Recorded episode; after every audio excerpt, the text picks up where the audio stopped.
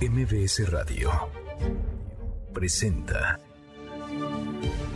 una forma distinta del periodismo de actualidad, donde las claves son informar, cuestionar y entretener. Manuel López San Martín en MBS Noticias. Miércoles, mitad de semana, miércoles 20 de julio, la hora en punto movida. Muy movida esta tarde, hay mucha información. Soy Manuel López San Martín, gracias. Muchas que ya nos acompaña. Acaban de estar como todos los días, como todas las tardes, todas las voces. Una mañanera musical, hoy la del presidente López Obrador. Minimiza el presidente la solicitud de Estados Unidos sobre política energética, consultas con México a propósito de este tema sobre el TEMEC, el Tratado México-Estados Unidos-Canadá. El presidente asegura que no pasa nada y pide que le pongan Uy, qué miedo, una canción de su paisano de Chico Cheo, estar platicando el tema y escuchando esto que de pronto parece surrealista, pero no es la realidad en la que vivimos. Oiga, y se está cumpliendo hoy un mes, un mes ya del asesinato de dos sacerdotes jesuitas, un guía de turistas dentro de una iglesia en Cerocahui, Chihuahua. Como otros tantos casos, este sigue impune el asesino, el chueco, plenamente identificado, quien jaló el gatillo, quien disparó, quien mató a los dos párrocos y a un guía de turistas, sigue libre. Mucho que poner sobre la mesa esta tarde. Arrancamos con las voces y las historias. Las voces de hoy. Andrés Manuel López Obrador, presidente de México. Ayer se dio a conocer formalmente de que se va a pedir una revisión, una aclaración sobre nuestra política en materia energética, porque supuestamente afecta el tratado que tenemos con Canadá y con Estados Unidos. Rosa Isela Rodríguez, secretaria de Seguridad Ciudadana. En relación con el homicidio doloso, al mes de junio se mantiene la tendencia a la baja con una disminución de 13.4% en comparación con su máximo histórico desde 2018. Luis Crescencio Sandoval, secretario de Defensa Nacional. Las detenciones relevantes que se realizaron en el periodo del 21 de junio al 20 de julio con el empleo de la inteligencia. Boris Johnson, primer ministro de Reino Unido. Everybody here and hasta la vista. Baby, thank you. Son las voces de quienes hacen la noticia, los temas que están sobre la mesa y estas las imperdibles de miércoles, mitad de semana la llevamos, vamos, vamos con la información. Estados Unidos y Canadá piden consultas bajo el TEMEC por la política energética del gobierno del presidente López Obrador, del gobierno de México. Dicen que es contraria a lo pactado en el tratado y sería una violación a los acuerdos establecidos. El presidente contestó esta mañana, lo hizo pues muy a su estilo, de una manera, digamos, poco ortodoxa, poco diplomática, respondió con una canción, una canción del cantante tabasqueño de su paisano, Chicoche. A ver si consigues a mi paisano Chicoche y, y ponemos esa de, uy, qué miedo. A ver, ponla, Bar, de una vez, si la tienes por ahí. Para, para seguir, no, adelante, todavía hay tiempo, ¿eh? vamos a seguir hablando. ¿Mande? ¿No tienes a Chicoche? A ver. Va- Vamos, espérese, porque está muy larga la conferencia esta. Tenemos tiempo.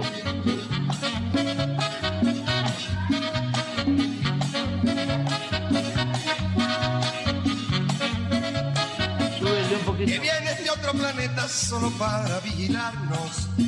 Uy, qué miedo, mira cómo estoy temblando.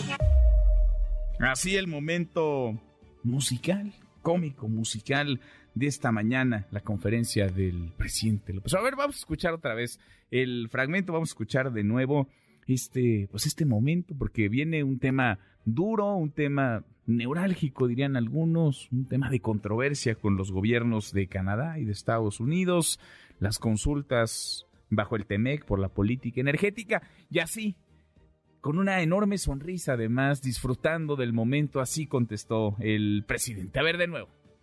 A ver si consigues a mi paisano Chicoche y, y ponemos esa de, uy, qué miedo.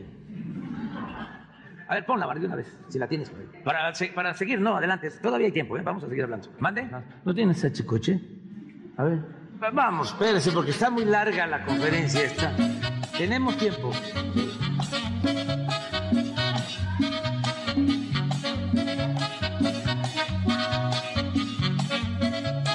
Súbele un poquito. Que vienes de otro planeta planeta solo para vigilarnos. Uy, qué miedo, mira cómo estoy temblando. Uy, qué miedo de Chicoche, así se escuchó por la mañana, imposible no, pues no sonreír, no reírse de esto que parece, insisto, surrealista, minimiza el presidente López Obrador la solicitud de Estados Unidos, también de Canadá, pues se supo también el gobierno canadiense a presentar esta misma solicitud sobre política energética, el presidente pues el presidente asegura que no pasa nada y así, una enorme sonrisa y disfrutando el momento, pidiendo una canción, pidiendo música. Dice, esto, un qué miedo. Miren cómo estoy temblando. Por su parte, la Secretaría de Economía aclaró que a partir de ahora ambas partes tienen 75 días para resolver la controversia. De no llegar a un acuerdo, Estados Unidos podría solicitar un panel para que decida sobre este asunto. Hablando del tema energético, CFE Energía y CFE International, filiales de la Comisión Federal de Electricidad, firmaron contratos de 15 años para el suministro de 81 mil millones de BTU, unidad térmica británica, por día de gas natural a la planta de fertilizantes de Topolobambo, esto en Sinaloa, que construirá y desarrollará la empresa Gas y Petroquímica de Occidente, filial de la empresa suiza Proman AG. En otro tema, Morena está dando a conocer justo ahora los eh, resultados de la primera encuesta para elegir candidato al gobierno del Estado de México. Han salido ya los nombres. ¿Quiénes van a estar, digamos, quiénes pasan a la siguiente ronda? Se habían inscrito 67 personas, un montón de gente que levantó la mano, que quiere gobernar el Estado de México. Bueno, están definidos ya los seis nombres que van, digamos, a una segunda etapa una segunda etapa de encuestas, se van a levantar 1.200 cuestionarios, y a mediados de agosto a más tardar habrá un ganador o una ganadora. ¿Quiénes son? Delfina Gómez, Xochil Zagal, Hilda Ramírez, Higinio Martínez, Fernando Vilchis y Horacio Duarte.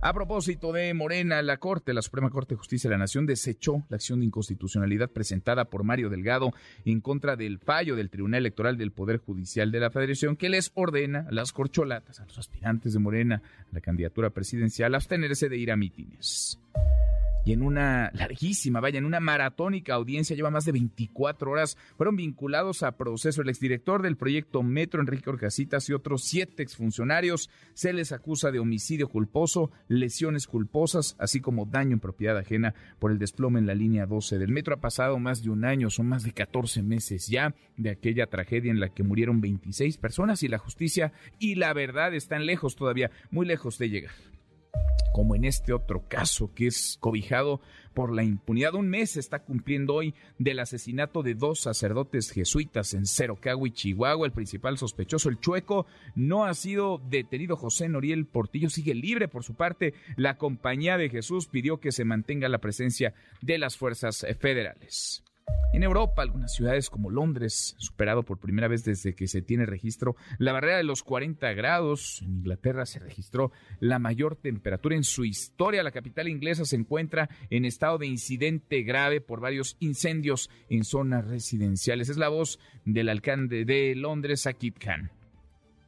Estamos enormemente preocupados de que la respuesta de la Brigada de Bomberos de Londres no está siendo la adecuada. Simplemente no es posible para la Brigada de Bomberos responder a todos estos incendios de continuar a este ritmo. Allá mismo en Reino Unido, el primer ministro Boris Johnson tuvo su última intervención ante la Cámara de los Comunes antes de dejar el cargo en septiembre próximo y se despidió ya en este planeta donde la política es surrealista, donde parece que todos estamos locos o están locos algunos de quienes gobiernan o dicen gobernar los países. Se despidió como Terminator, así se va Boris Johnson. Misión cumplida en gran medida. Por ahora, quiero darle las gracias, señor portavoz. Quiero darle las gracias a todo el equipo y agradecer a todos mis amigos y colegas. Le doy las gracias a mi rival y amigo. Quiero agradecer a todos aquí. Y hasta la vista, cariño. Hasta la vista.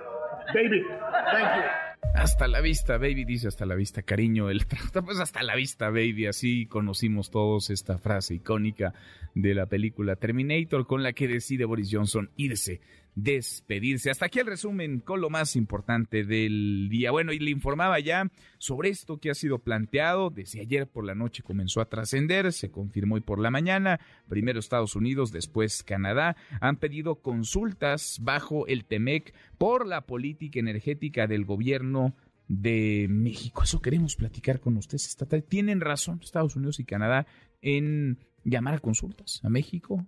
Tienen razón en plantear estas inquietudes. Vendría después un panel de controversia si es que no hay un arreglo, si es que no hay un acuerdo. ¿Sí o no?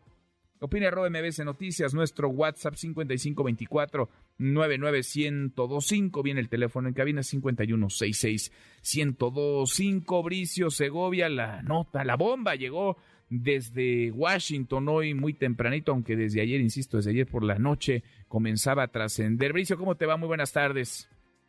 Muy buenas tardes, pues efectivamente la bomba ya se confirmó, lo hizo la misma pues eh, Secretaría de Comercio, las consultas se relacionan con ciertas medidas de México que socavan a las empresas estadounidenses y a la energía producida en los Estados Unidos a favor de la empresa eléctrica estatal de México, la Comisión Federal de Electricidad, también la empresa estatal de petróleo y gas Petróleos Mexicanos. Eh, decía desde este departamento que los cambios de política afectan a los intereses económicos de Estados Unidos, también en múltiples sectores y que desincentivan la inversión de los proveedores de energía limpia y de las empresas pues que buscan comprar energía limpia y confiable.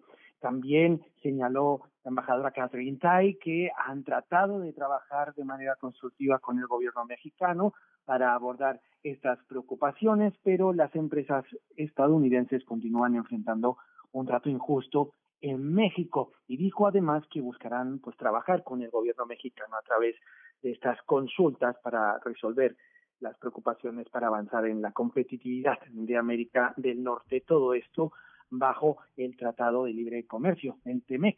Las acciones de México pues incluyen entre otras enmiendas a la ley de electricidad de México pues que priorizan la distribución de energía generada pues eh, precisamente por la Comisión Federal de Electricidad sobre fuentes de energía más limpias proporcionadas pues por proveedores del sector eh, privado como podrían ser pues la eólica o por ejemplo la solar. Y las políticas de México pues de hecho lo que han hecho ha sido cortar en gran medida las inversiones estadounidenses y de otros países en la infraestructura de energía limpia del país y eso es lo que intenta pelear a través de este mecanismo del TEMEC Estados Unidos ahora. Dice que para alcanzar los objetivos económicos y de desarrollo regional compartidos y los objetivos climáticos, pues las cadenas de suministro actuales necesitan energía limpia, confiable y asequible y en estos momentos, tal y como está configurado con la política energética de México, pues no se están consiguiendo. Por lo tanto, se comienza este ya oficialmente proceso bajo el mecanismo del TEMEC que eh, con el que Estados Unidos y Canadá esperan llegar a una resolución de este caso y buscar de esta manera pues una mm, un mecanismo o unas formas más equitativas para Estados Unidos y Canadá dentro de México imposible, Bricio, separar, digamos, esta decisión anunciada de la visita. No tiene ni una semana que el presidente López Obrador, justo se está cumpliendo una semana que el presidente López Obrador andaba en Washington, se reunía con Joe Biden, con el presidente de Estados Unidos, con la vicepresidenta Kamala Harris y con empresarios, muchos de ellos ligados al sector energético, empresarios mexicanos, empresarios estadounidenses también. Imposible, digamos, separar estas dos cosas, Bricio imposible separarlas, por supuesto, eh, sobre todo también en el contexto en el que ya se daba esta visita a la Casa Blanca con las tensiones que ya había pues en cuestión migratoria y ahora también pues eh, con toda la cuestión energética de la que se lleva hablando ya pues meses la misma representante de comercio que hoy se ha pronunciado Catherine Tai pues ya había advertido de, de, lo alertado que estaba Estados Unidos ante la pues, política energética de la administración de López Obrador. Y ahora ya finalmente pues activando este mecanismo del el TEMEC pues eh, digamos que Estados Unidos da el golpe sobre la mesa diciendo hasta aquí hemos llegado, ahora sí sigamos el mecanismo adecuado porque las conversaciones previas no parecen haber llevado a ninguna conclusión que satisfaga ni a Estados Unidos ni a Canadá. Pues eh, qué tema, veremos las consecuencias, las implicaciones y lo que se dice que no será poco en las próximas semanas. Gracias, Bricio, abrazo hasta allá. Un abrazo desde Washington. Eh, Segovia desde la capital estadounidense, desde Washington, acá en México. Rocío Méndez hubo ya respuesta, contestó muy a su estilo el presidente López Obrador en la mañanera. ¿Cómo estás, Rocío? Buenas tardes. ¿Qué tal, Manuel? Muy buenas tardes. Efectivamente, el presidente Andrés Manuel López Obrador se refirió a estas consultas emprendidas por Estados Unidos ante su política energética que posiblemente estarían contraviniendo cuatro artículos del TEMEC. Vamos a escuchar.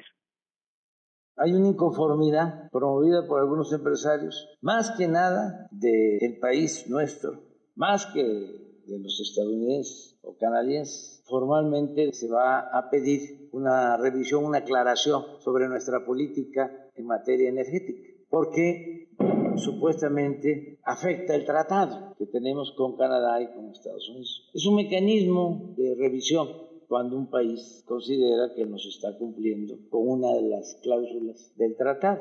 No va a pasar nada, pero ya se están frotando las manos todo ese grupo. Ahora sí, celebrando que nos sancionen por nuestra política energética. Están más a la derecha, aunque parezca increíble, que el mismo Trump. ¿Cómo vamos a comprometer nuestra soberanía? El mandatario mexicano Manuel enfatizó en que no hay violación desde su perspectiva al Tratado Comercial Trilateral. Escuchemos. Vamos a recibir la propuesta, se va a analizar, esto lo tiene que ver la Secretaría de Economía, no hay ningún problema de nada. Ahora que empezaron con esto, le mandé una consulta a Jesús Seade y ahí tengo la respuesta. No hay ninguna violación al tratado. Quieren que nos vaya mal, son entreguistas, les lavaron el cerebro, fueron muchos años de política neoliberal. Le mandaría yo una carta al presidente Biden. Oiga, usted está de acuerdo que pague más por la luz una familia mexicana que lo que paga una empresa. Claro que ni está pensando el presidente Biden en eso. Es una consulta y ya les vamos a contestar puntualmente. El discurso de las energías limpias para hacer negocios sucios ya no funciona. Y para cerrar los cuestionamientos hizo resonar el presidente López Obrador Manuel una canción de Chico Che se escuchó esta frase, uy, qué miedo, mira cómo estoy temblando. Vamos a escuchar. Igual como supuestamente me recibieron en la Casa Blanca, ¿no? A ver, primero nos vas a financiar 1.500 millones de dólares. Segundo, queremos que detengas a Caro Quintero. Tercero, que ofrezcas disculpas por haber promovido que no asistieran a la llamada cumbre de América, otros países, por haberte insubordinado. No, presidente Biden es una persona decente, respetuosa. Vamos a terminar con esto de que nos van a llamar a cuentas, ¿no? Para que expliquemos la política energética de nuestro país, que nos tiene muy preocupados. A ver si consigues a mi paisano Chicoche y ponemos esa de, uy, qué miedo. Manuel, el reporte. Uy, qué miedo, dice el presidente. Gracias, Rocío, muchas gracias. Buenas tardes. Muy buenas tardes, aseguró por la mañana, muy a su estilo, tomándolo pues con buen ánimo, sonreía, al presidente se le veía contento, minimiza la solicitud de Estados Unidos sobre la política energética, no pasa nada, asegura, y pide que le pongan esta, esta canción, es Chicoche, es su paisano. ¿No tienes a Chicoche? A ver. Vamos, espérese, porque está muy larga la conferencia esta. Tenemos tiempo.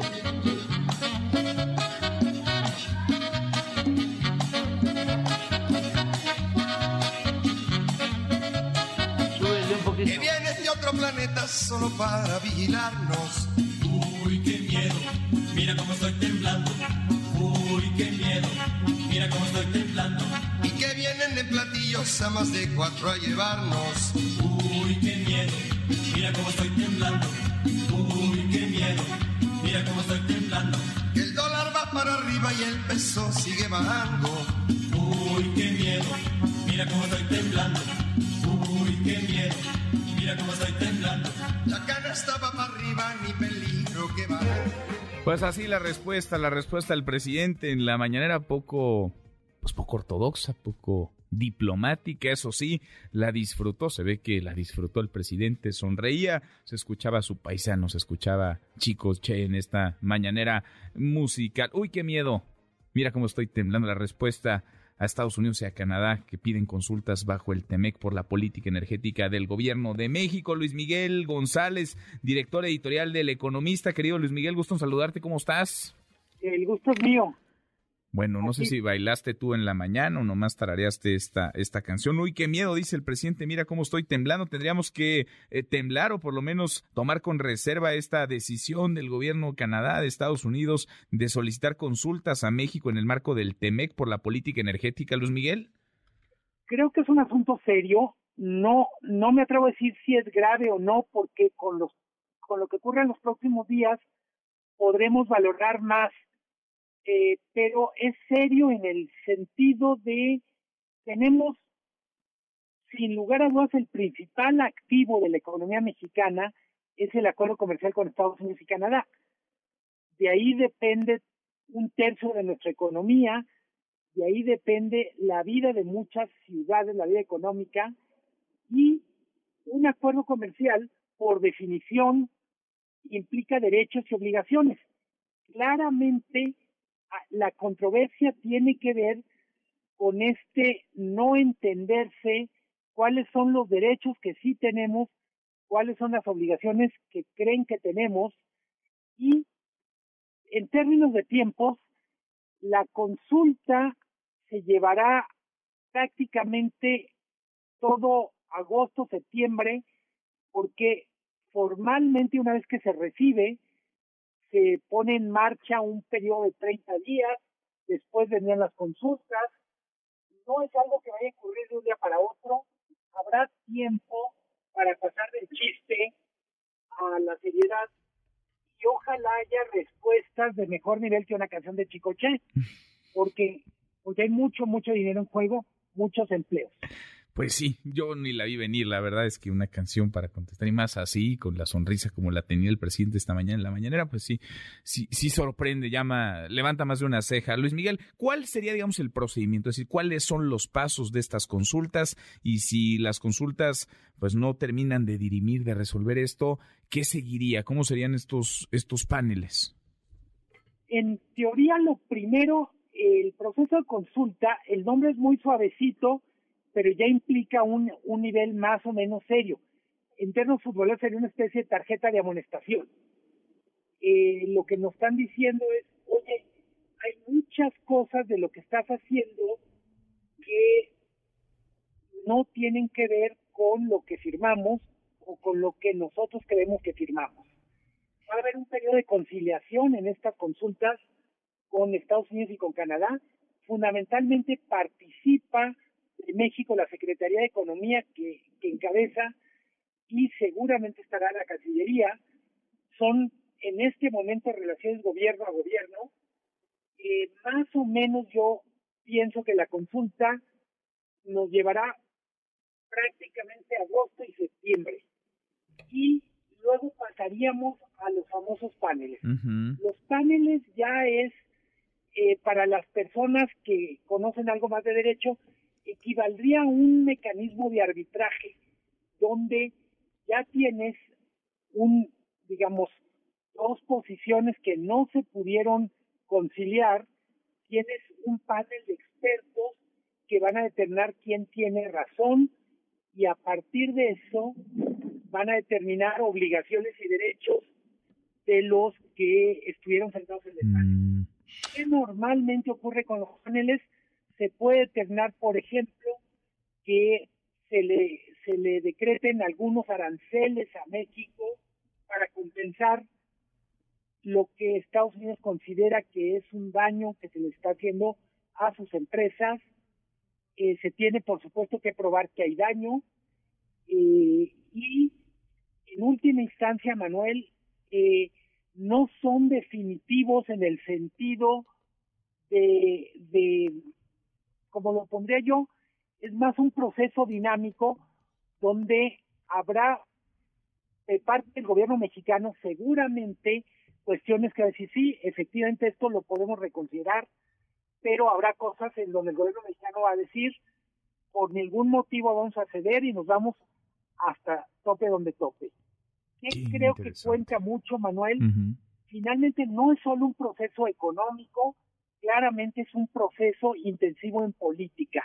Los gobiernos se van a sentar en la mesa pensando en su público, pensando en su electorado, pensando también en los grupos de interés que influyen y en ese sentido podemos decir que no estarán en la mesa mucho más de los que están sentados. ¿Y mientras qué, Luis Miguel? ¿Mientras qué pasa? ¿Mientras qué ocurre en el sector? ¿Qué pasa entre los gobiernos? ¿Qué ocurre con los inversionistas? ¿Mientras, mientras qué? Tengo la impresión que vamos a tener una cierta normalidad en el sentido de el comercio sigue, hay que recordar, es un comercio que mueve más o menos dos mil millones de dólares diarios. Eh, que creo que sí se pone en pausa algunos proyectos de inversión en el sector. Va a ser muy complicado, por ejemplo, levantar capital mientras levantar capital quiero decir para jugadores que estén interesados en invertir en México, incluyendo jugadores mexicanos, porque al final un proceso donde la gente dice esta inversión, esta fábrica, esta, este centro de producción, de refinación, vale tanto como los derechos legales que efectivamente tenga.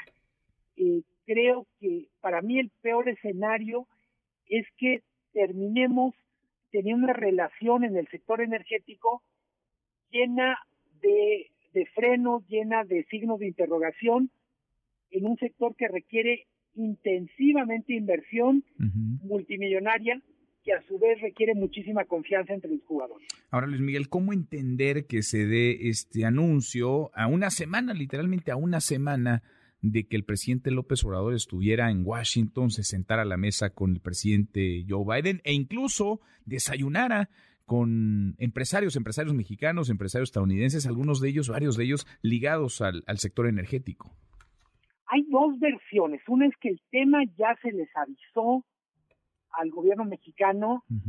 Eh, en particular hay que recordar que además de la reunión presidencial, hubo una reunión previa de la Secretaría de Economía con su contraparte canadiense y con la representante comercial de Estados Unidos. Aparentemente no es algo que saliera de la nada, sino venía cocinándose desde Estados Unidos desde hace tiempo y había algunas señales que podía ocurrir. Eh, creo que en cualquier caso, algo del tono en el que el comunicado y la forma que lo están comunicando Estados Unidos y Canadá revela cierto malestar de decir, llevamos muchos meses, cuando menos 18 meses, conversando y no pasa nada. Hemos expresado nuestra preocupación o nuestras preocupaciones en particular, para los que nos están escuchando, que no se vuelva tan abstracto, a los canadienses y estadounidenses no les gusta, creen que va en contra del espíritu del tratado, la, el trato preferencial a Pemex y Comisión Federal de, de Electricidad, que desde el punto de vista es una política de Estado que no está en negociación. La discrepancia principal es México dice no firmamos un capítulo energético y por tanto eso está fuera y Canadá y Estados Unidos dicen, bueno, el capítulo energético no existe, pero existen tres o cuatro capítulos donde hay obligaciones que aplican a toda la economía, incluyendo sector energético. Hay un capítulo, por ejemplo, que obliga a los países firmantes a que no le den trato preferencial a las empresas estatales.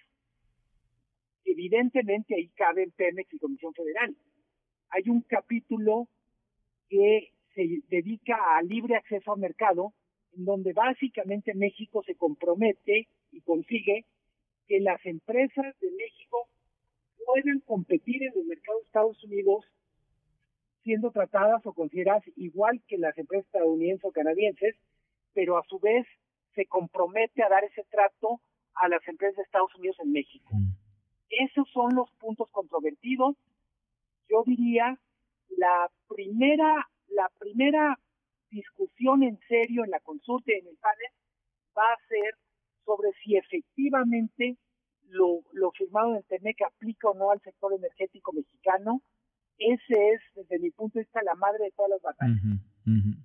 Pues qué temazo. Tiene mucho por delante, a ver qué, qué se dice, a ver cómo se lo dicen los gobiernos de México, Estados Unidos, de Canadá en las próximas semanas. Mientras tanto, que suene la música. Querido Luis Miguel, gracias. Eh, como siempre, un gusto, Manuel, un abrazo. Otra vuelta, muy buenas tardes, es Luis Miguel González, director editorial del Economista, que suele la música porque con música es como decidió responder esta mañana el presidente López Obrador a un asunto que lo explicaba muy bien Luis Miguel, es serio, es muy serio, no es de risa, no es un tema menor, es un asunto de muchísimo dinero, es un asunto de Estado de Derecho, de certeza para la inversión nacional y extranjera. Y es un asunto enmarcado en el TEMEC, en el Tratado México-Estados Unidos-Canadá. ¿Qué va a pasar? Difícilmente lo podremos saber con antelación. Lo que es un hecho es que no parece una buena señal que Estados Unidos y Canadá, ambas naciones, nuestros socios, nuestros principales socios, estén pidiendo consultas bajo el TEMEC por la política energética del gobierno de México. Pero presidente López Obrador se lo toma con buen humor, sonríe y esta mañana, esta piñana pide música, pide escuchar a su paisano Chicoche. ¿No tienes a Chicoche? A ver. Vamos, espérese, porque está muy larga la conferencia esta. Tenemos tiempo.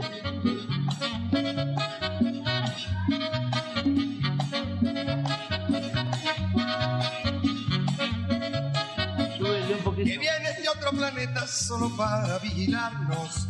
Uy, qué miedo, mira cómo estoy temblando. Uy, qué miedo, mira cómo estoy temblando.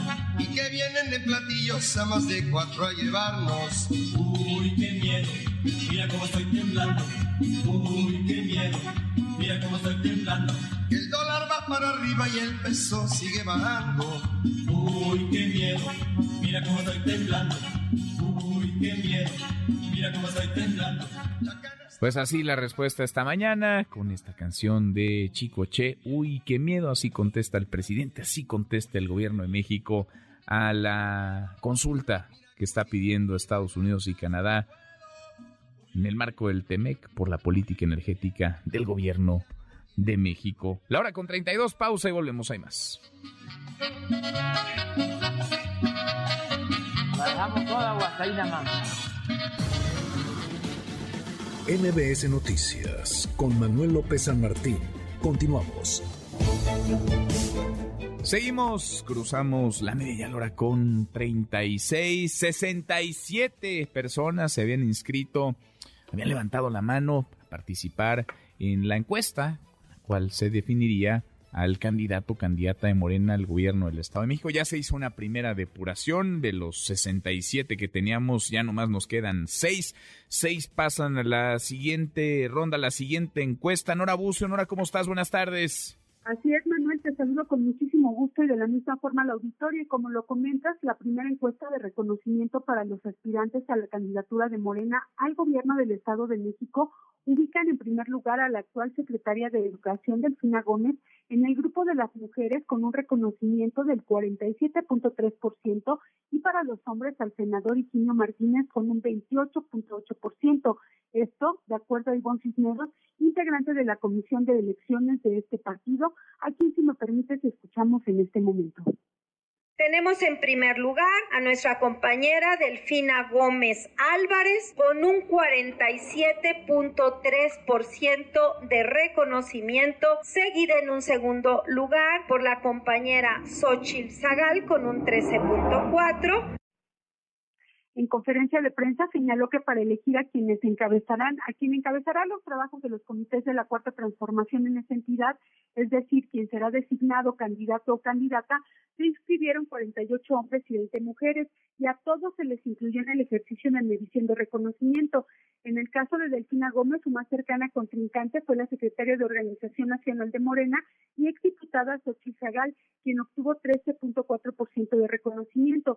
Y en el caso de los hombres, después de Gino Martínez, se ubicó Luis Fernando Vilchis, presidente municipal de Catepec, con 25.3%, mientras que en tercer lugar, Horacio Duarte, actual administrador de las aduanas de México, obtuvo 17.4% de reconocimiento.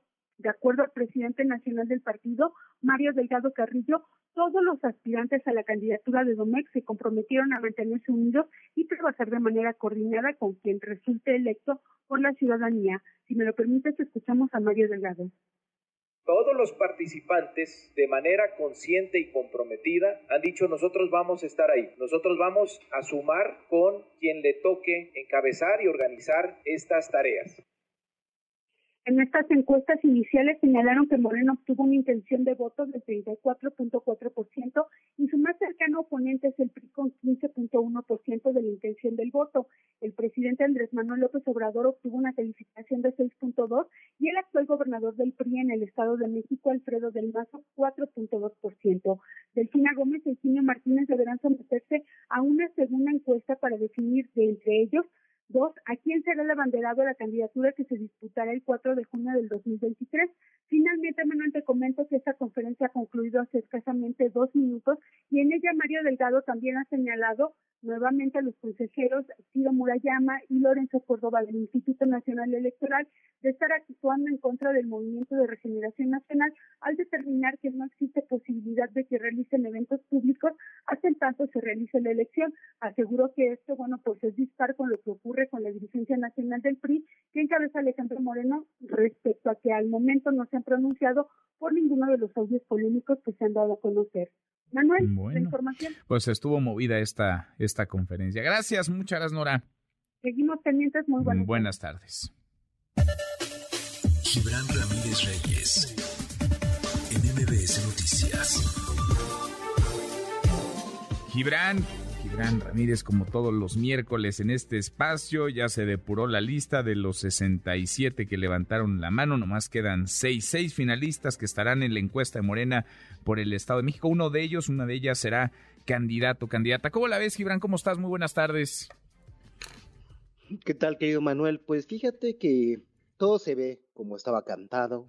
Hemos dicho desde hace tiempo que Delfina Gómez será la candidata pero sí llaman la atención varias cosas. Una es cómo se toman en serio sus simulaciones, la verdad, presentan las encuestas con todo protocolo, con representantes de todo mundo.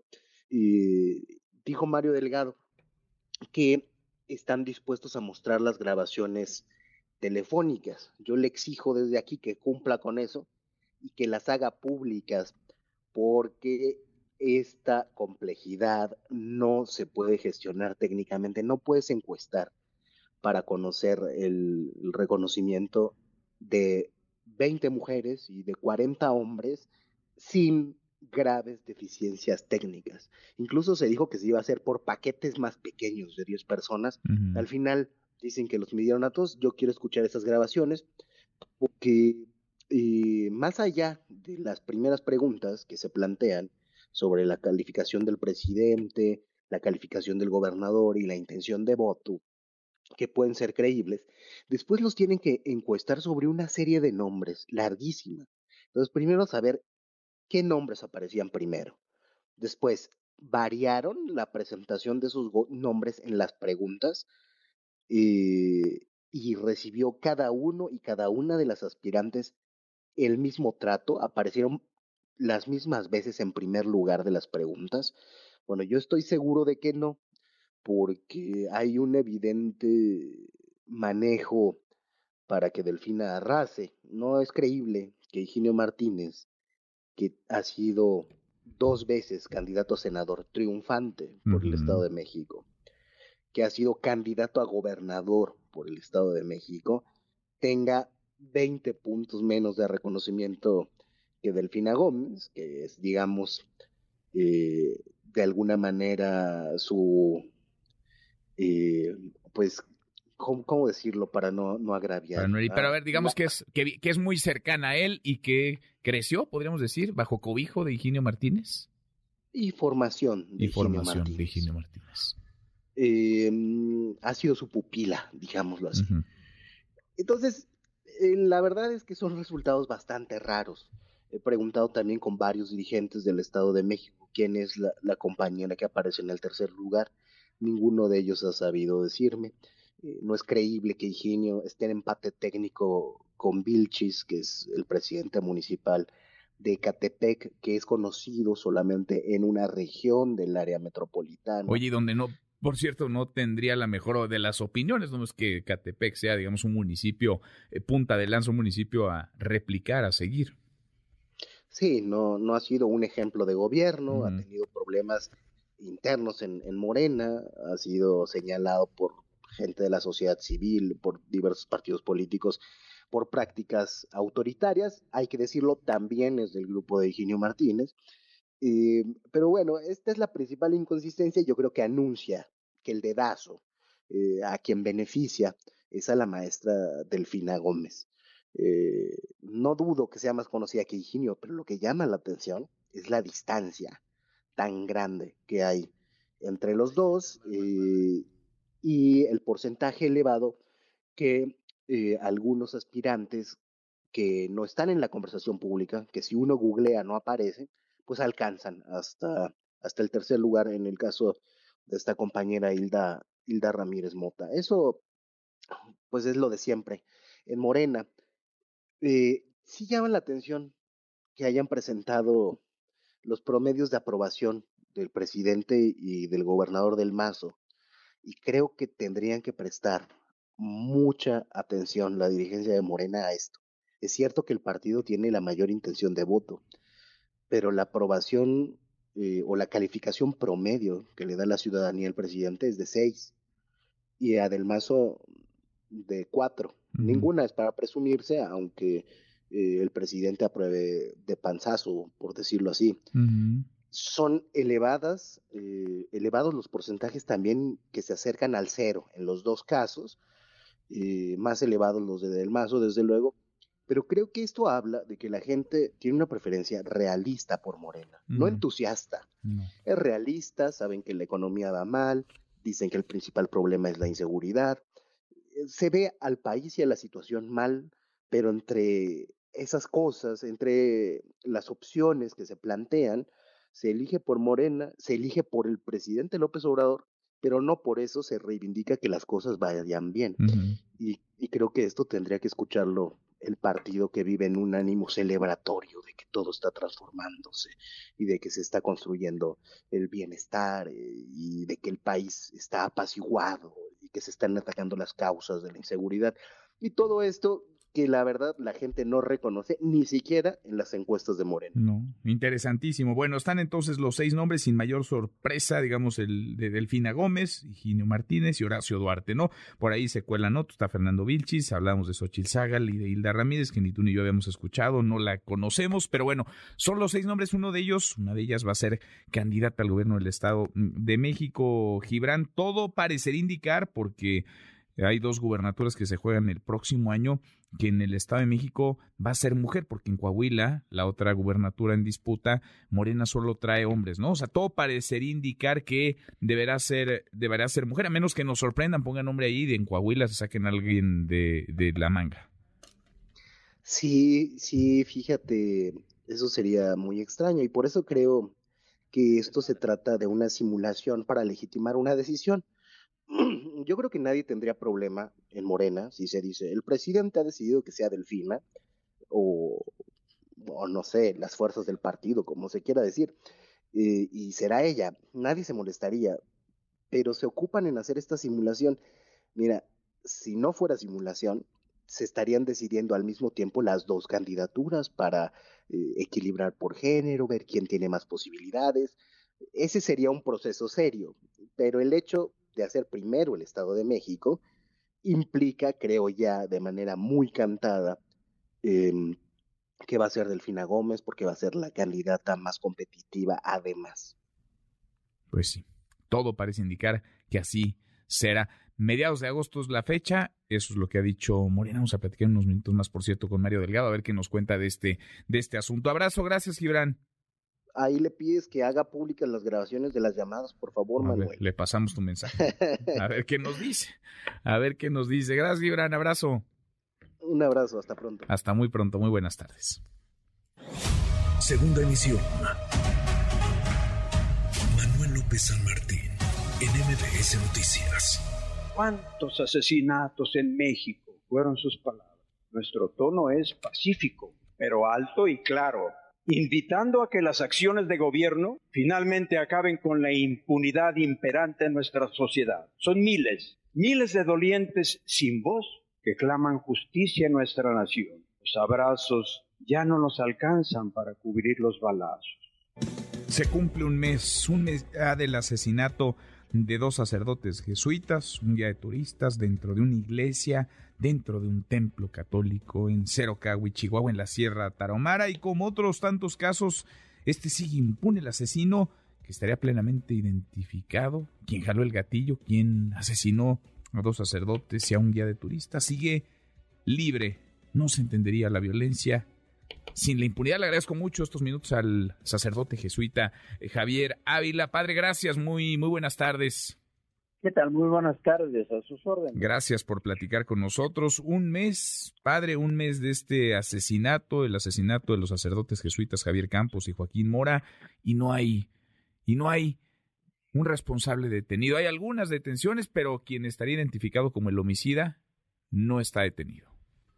Pues efectivamente, un mes y ya está circulando. Yo creo que ya llegó a sus manos un comunicado de los jesuitas, de los miembros de la Compañía de Jesús de todo México, de parte de nuestros superiores, pues manifestando nuestra preocupación por lo que usted ha dicho, un mes y no tenemos, hay gente detenida, sí, pero el principal o presunto responsable, nadie sabe de él.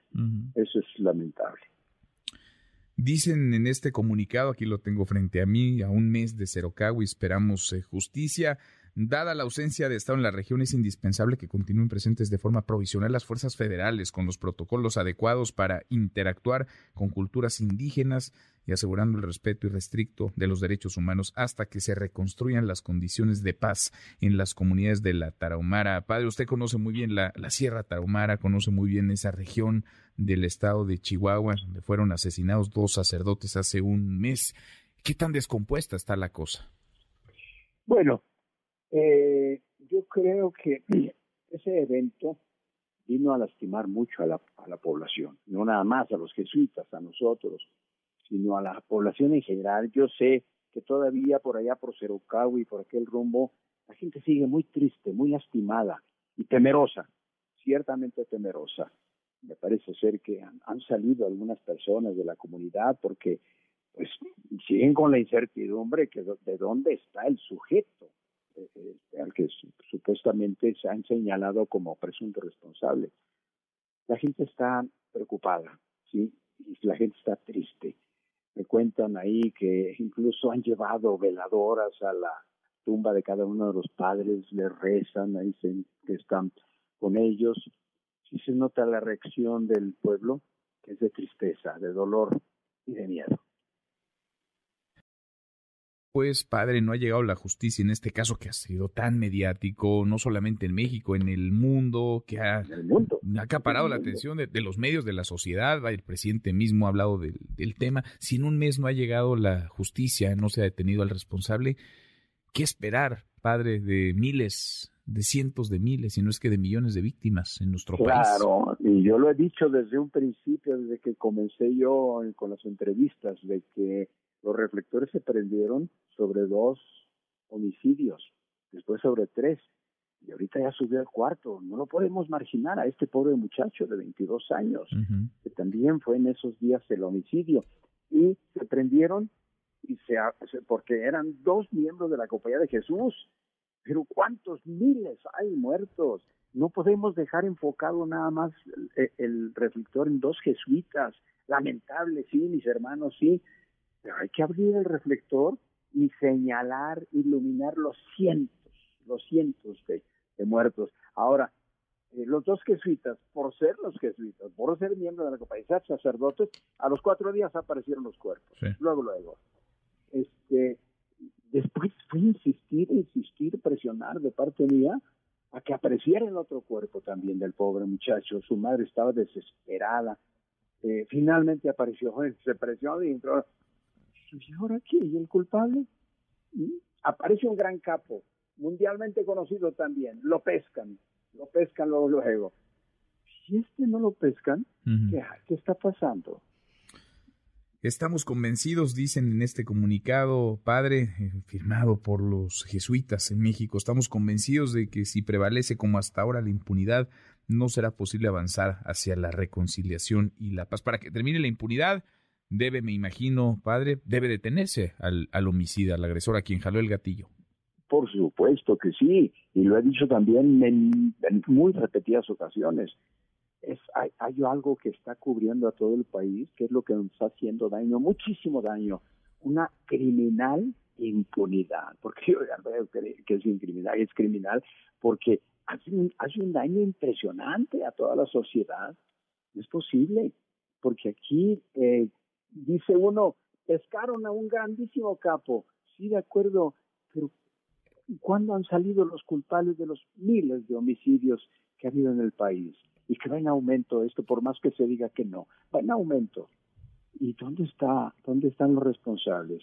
Esa palabrita, impunidad, ¿cómo nos está afectando al país?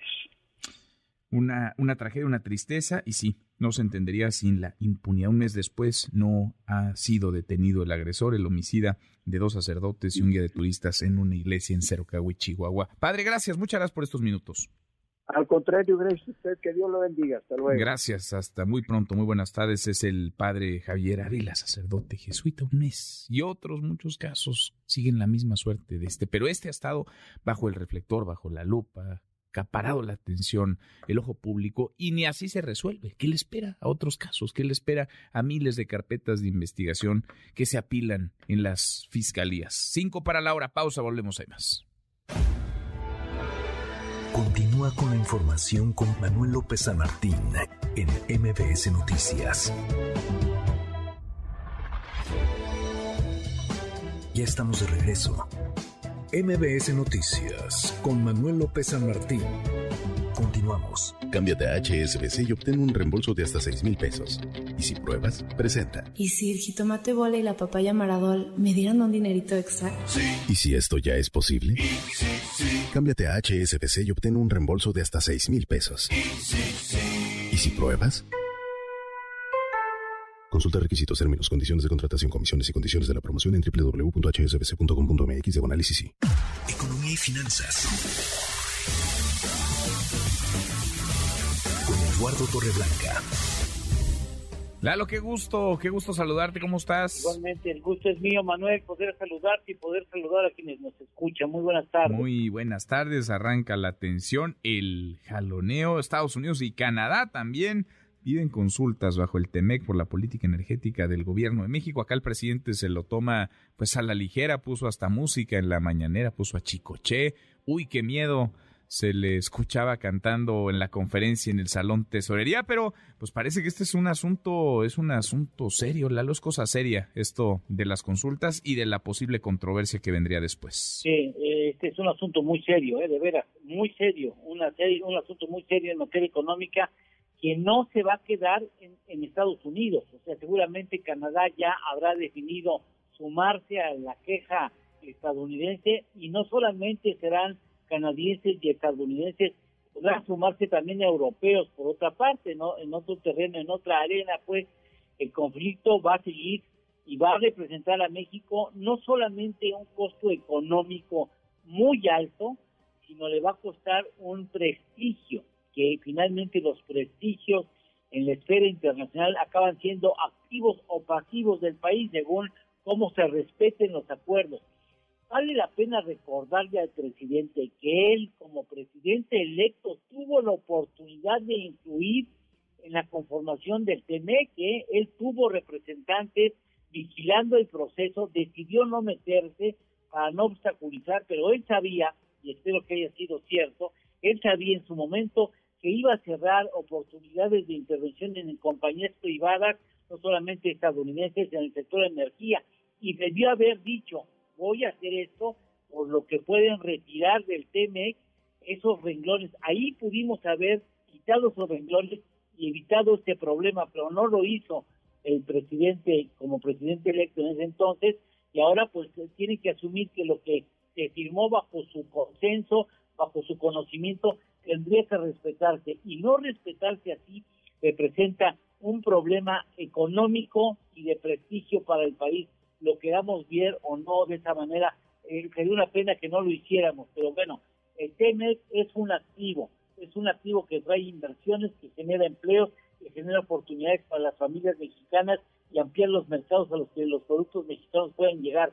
Pero si nos cerramos esa, a esas posibilidades, tendremos muy limitado un acuerdo que la verdad ha dado mucho al país, muchísimo. Ya veremos en el postre qué tanto le ha dado. Ojalá hubiera oportunidad en los siguientes pasos de la inconformidad legal de llegar a un acuerdo y de darnos cuenta que estamos mal. Y si no, bueno, pues que nos cueste, que nos cuesta muy caro. Ojalá, Lalo, porque necesitamos este acuerdo, lo hemos necesitado siempre, pero ahora en un contexto económico tan adverso de crisis, con altísima inflación, de recesión incluso que se prevé, pues lo necesitamos y lo necesitaremos más todavía. ¿Tenemos, Lalo? ¿Tenemos postre? Ahí está el postre, mira, en 42 meses de ejercicio del actual gobierno federal, el superávit comercial de México en su relación con Estados Unidos nada más alcanza 379.530 millones de dólares. 379.530 de superávit. No, bueno. Pues para dimensionar, ¿no? Para echarle numeritos y, dimensionar. Abrazo, gracias, Lalo. Igualmente, Manuel, gracias, gusto saludar. Igualmente, muy buenas tardes. Cámbiate a HSBC y obtén un reembolso de hasta 6 mil pesos. Y si pruebas, presentó. Tenemos, como todas las tardes, claro que tenemos buenas noticias. Gracias, Manuel. Ah, música fina, música bonita. No, no, no, no, no. Fíjese que hoy es el Día del Trabajador Administrativo, que en mis tiempos era el Día de la Secretaria. Así que mi Charlie, póngase una bonita canción como de Daniela Romo de Mocedades o de Banda Machos. Tengo una secretaria muy eficiente. Yo tengo una secretaria sensacional. Fíjese que el empleo de secretaria ha cambiado mucho. Ya como antes, en donde Pompín Iglesias le dictaba a Lupita sus cartas y memorandos en una máquina Olivetti y le ponía dos copias en papel carbón. Por eso cambió a Día del Trabajador Administrativo, para todo ese ejército de personas que ponen orden en las empresas y sufren el tormento del archivo muerto. Muchas felicidades, saquen su concha del cajón y a festejar. Tengo una secretaria muy eficiente, yo tengo una secretaria sensacional de todo lo que nos pasó. Y ahora sí me va a perdonar, pero la buena, buena noticia, muy buena, es que ayer anunciaron que regresa Soy tu fan. Voy a decir que sí. ¿Estoy loca? Vas a estar loca. La mítica serie que pasaban hace años en la televisión y que solo tuvo dos temporadas, 26 capítulos de culto anunciaron que regresa en forma de película para darle cierre, creemos, a esta historia que se quedó en que Charlie tronaba con Bruno y se reencontraba con Nico. Al final, se iban en un globo y ya no supimos más. Bueno, pues para deleite de la chaborruqués, es oficial que Ana Claudia Talancón y Martín Altomaro regresan. ¿No es buena noticia? ¿No? Que pase usted un feliz miércoles. Voy a dejar de serlo hoy, en cuanto sepas quién soy yo.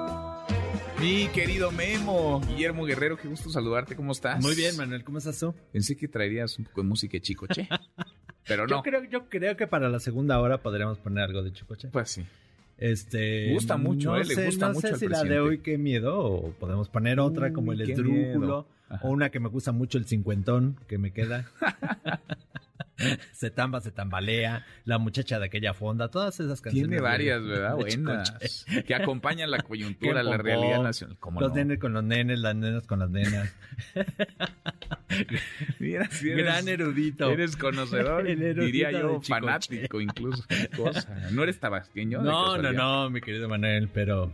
Pero sí, fan de, fan de Se nota. Se nota, ¿verdad? Se nota. Oye, ¿y fan de ¿Soy tu fan también? Sí, fíjate que regresa, regresa en forma de película. Este, solamente fueron dos temporadas de esta serie, pero todos la recordamos con mucho cariño. Un día vino aquí Ana Claudia Talancón. Un día. Y vino por separado Martín Altomaro y les preguntamos a los dos así de que si iba a haber un regreso. Ah, vinieron hace como dos años. Ajá. Y dijeron, no, no va a haber regreso. ¿Cómo creen que va a haber regreso? Pues ya, ya regresó. Ahí está, mira, sácales la grabación. Un día voy a, voy a sacar esa, grabación. Este, pero tenemos boletos, mi querido Manuel. Si, si, me deja regalar. El señor de los boletos. Mira. Así te dicen en la calle. Sí, me van, me reconocen. Ah, no tiene un boleto. Aunque sea del, metro. Del metro les doy uno del metro. A ver. Fíjate que MBS 102.5 los quiere invitar al concierto de Alejandra Guzmán. Alejandra Guzmán el 30 de julio en la Arena CDMX. Yo voy a ir, voy a cantar con ella. Tiene invitados especiales. No va a querer ir nadie. No esa es la invitación. Mentiras, el musical. Frida Inmersiva y para que vayan al cine eh, cualquier película de Cinépolis de lunes a viernes, la que quieran ustedes. La que quieran. Escriban a premios arroba mbs.com y díganos tres canciones de Chicoche, que las acabo de decir, está muy fácil, y ya con eso se llevan los boletos. No hay necesidad de cantarlo. No, hay necesidad, solamente con que las mencione. Tres canciones de Chicoche. Muy bien. Muy bien. Gracias, Memo. Gracias, Manuel. Guillermo, Guillermo Guerrero, ahora con cinco pausa y volvemos, hay más. Continúa con la información con Manuel López San Martín en MBS Noticias. Ya estamos de regreso. MBS Noticias con Manuel López San Martín. Continuamos.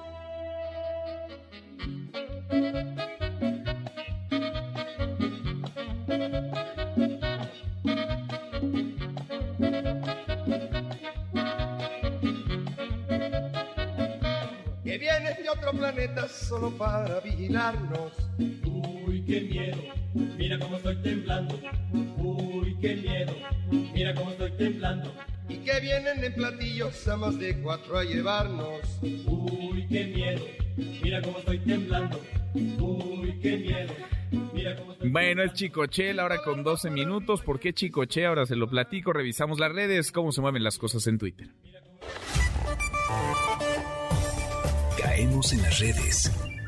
Porque con Chicoche, con esta canción, uy, qué miedo, respondió el presidente López Obrador a la petición de Estados Unidos y después se supo también de Canadá para iniciar el proceso de consultas de resolución de disputas en el TEMEC. Esto por la política energética de México. El presidente, pues parecía todo menos eh, preocupado. El presidente sonriente, la mañanera musical de hoy con Chicoche. Así el momento. A ver si consigues a mi paisano Chicoche y, y ponemos esa de, uy, qué miedo. A ver, ponla, de una vez, si la tienes por ahí. Para, para seguir, no, adelante, todavía hay tiempo, ¿eh? vamos a seguir hablando. ¿Mande? ¿No tienes a Chicoche? A ver. Va- Vamos, espérese, porque está muy larga la conferencia esta. Tenemos tiempo.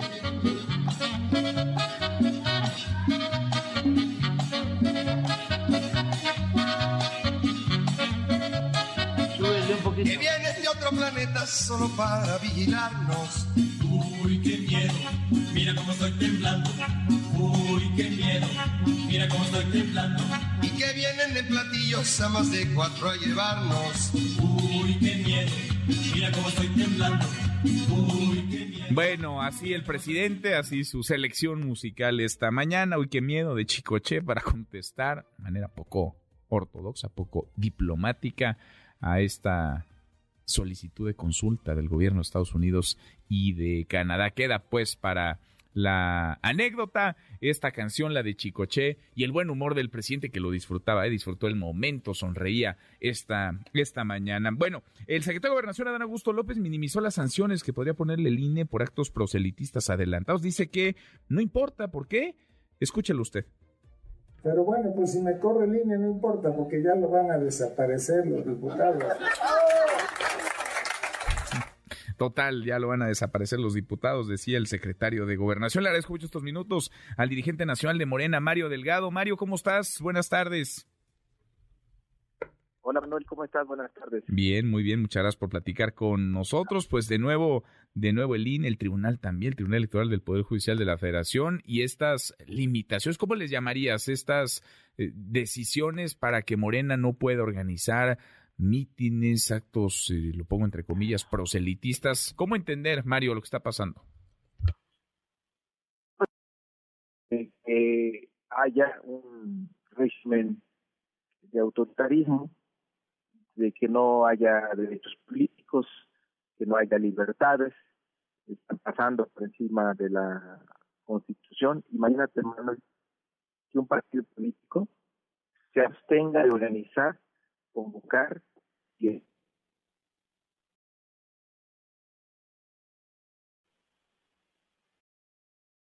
de veras incomprensible. O sea, es eh, claramente las resoluciones que están tomando que no debería preocuparnos solamente a los militantes y partidos de Morena, este Manuel, porque va para todos. Están coartando las libertades de expresión, de asociación que establece eh, la Constitución. Y es no, no, no pueden tomar este tipo eh, de decisiones. Imagínate, porque pudiera constituir un acto eh, de pre-campaña para el 2024. Pues yo diría también para el 2030 y 2036, ¿no? Es verdaderamente absurdo que no hay proceso todavía en marcha y consideran que la participación de algunos personajes, de algunos liderazgos de nuestro movimiento, pudiera eh, señalar una ventaja para el 2024. ¿Quiénes van a participar? ¿Bajo qué modalidad? No lo sabemos. ¿Y qué tal si otros personajes que están haciendo actividades públicas actualmente quieren participar? O sea, no tienen ni pies ni cabeza, pero demuestra, Manuel, la desesperación que tienen por tratar de frenar el avance de nuestro movimiento. Nosotros no tenemos la culpa que los otros partidos pues no tengan liderazgos visibles, no puedan convocar a mítines, no puedan llenar ninguna plaza del país. Para eso somos un partido político y nos hemos constituido de manera libre, pacífica, voluntaria. Actuamos siempre por la vía eh, democrática y legal, pero claramente es un exceso, es más que una ley eh. Están pasando eh, por encima de derechos y garantías individuales. Fíjate, el artículo noveno dice que no es la de la asociación y reunión, no se podrá coartar el derecho de asociarse reunirse físicamente con cualquier objeto lícito. O sea, ¿y, qué dice la resolución del INE? De que se abstengan de organizar, convocar y realizar en cualquier lugar del territorio nacional eventos. Imagínate. Pero a ver, tú, está en contra de la Constitución. o, dice que, que no se puede, poco dice la Constitución, en el artículo 9, que no se considera ilegal y no podrá ser disuelta una asamblea o reunión que tenga por objeto hacer una petición o presentar una propuesta protesta por algún acto o una, alguna autoridad. Si no se refiere ni injurias protesta, ni si quiere uso de violencia o amenazas para intimidar o obligar a resolver en algún sentido.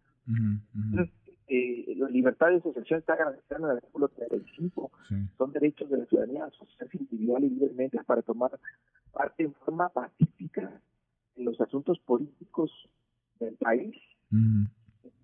Ahora, ¿tú entiendes los, los márgenes, Mario? ¿Cuáles son los márgenes ahora que van a tener? Porque si comprendí bien, lo que está prohibiendo es, digamos, organizar mítines similares a los del Estado de México y Coahuila, pero pues eso es muy subjetivo y es muy relativo. Pienso, por ejemplo, en las asambleas sobre reforma política electoral que estarán organizados, están organizando en Morena para promover esta iniciativa del presidente López Obrador. Eso, si va alguno de quienes aspiraría meses o un año después, si va, constituiría, digamos, un, un, un agravamiento sobre lo dictado por el Tribunal Electoral, por el Instituto Nacional Electoral, o cuáles son los márgenes de qué sí y qué no van a poder hacer. A ver, Manuel, las, dos, los dos eventos a que refieren las autoridades fueron las asambleas informativas de Morena, para que en el en Pluta formamos sobre, el proceso de renovación interna que, que estamos viviendo actualmente y cómo vamos a procesar el tema en el Estado de México. Y en Coahuila hicimos lo mismo, tenemos que informarle a la militancia sobre eh, todos nuestros procesos, pero son asambleas informativas. A estos señores no les gustó y lo dicen claramente. ¿Por qué no les gustó? Pues va el secretario de Gobernación, porque va la jefa de gobierno, porque va el, el canciller, porque va el servidor. Entonces, ¿qué es lo que quieren? Que nos quedemos encerrados en nuestras casas, que podamos tener eh, vida pública, que los militantes de Morena no puedan reunirse libremente en una plaza para eh, tratar asuntos eh, que corresponden a la vida política del país. Pues es, no sé, si quiere un régimen autoritario, no lo vamos a permitir. Vivimos en una democracia y vamos a hacer valer nuestras libertades, nuestras garantías individuales. Ahora, ¿qué vía les queda, Mario, para garantizar esas libertades de las que hablas? Porque ya se pronunció el INE, ya se pues pronunció el Tribunal Electoral. No, pero el, Tribunal se pronunció sobre las medidas cautelares, mm. no sobre el asunto de fondo. Va a ser muy importante la resolución de fondo, Manuel, porque ellos este, vamos a ver si respetan la Constitución o no. Queremos vivir en democracia o vamos a un régimen de pues fascista encabezado por los autoridades electorales que van a decir quién puede salir a la calle y quién no, qué puede decir y qué no. Me parece gravísimo lo que estamos viviendo, porque eh, la historia de nuestro país justamente ha sido una lucha por las libertades y la democracia. es el origen de nuestro movimiento y para nosotros es irrenunciable.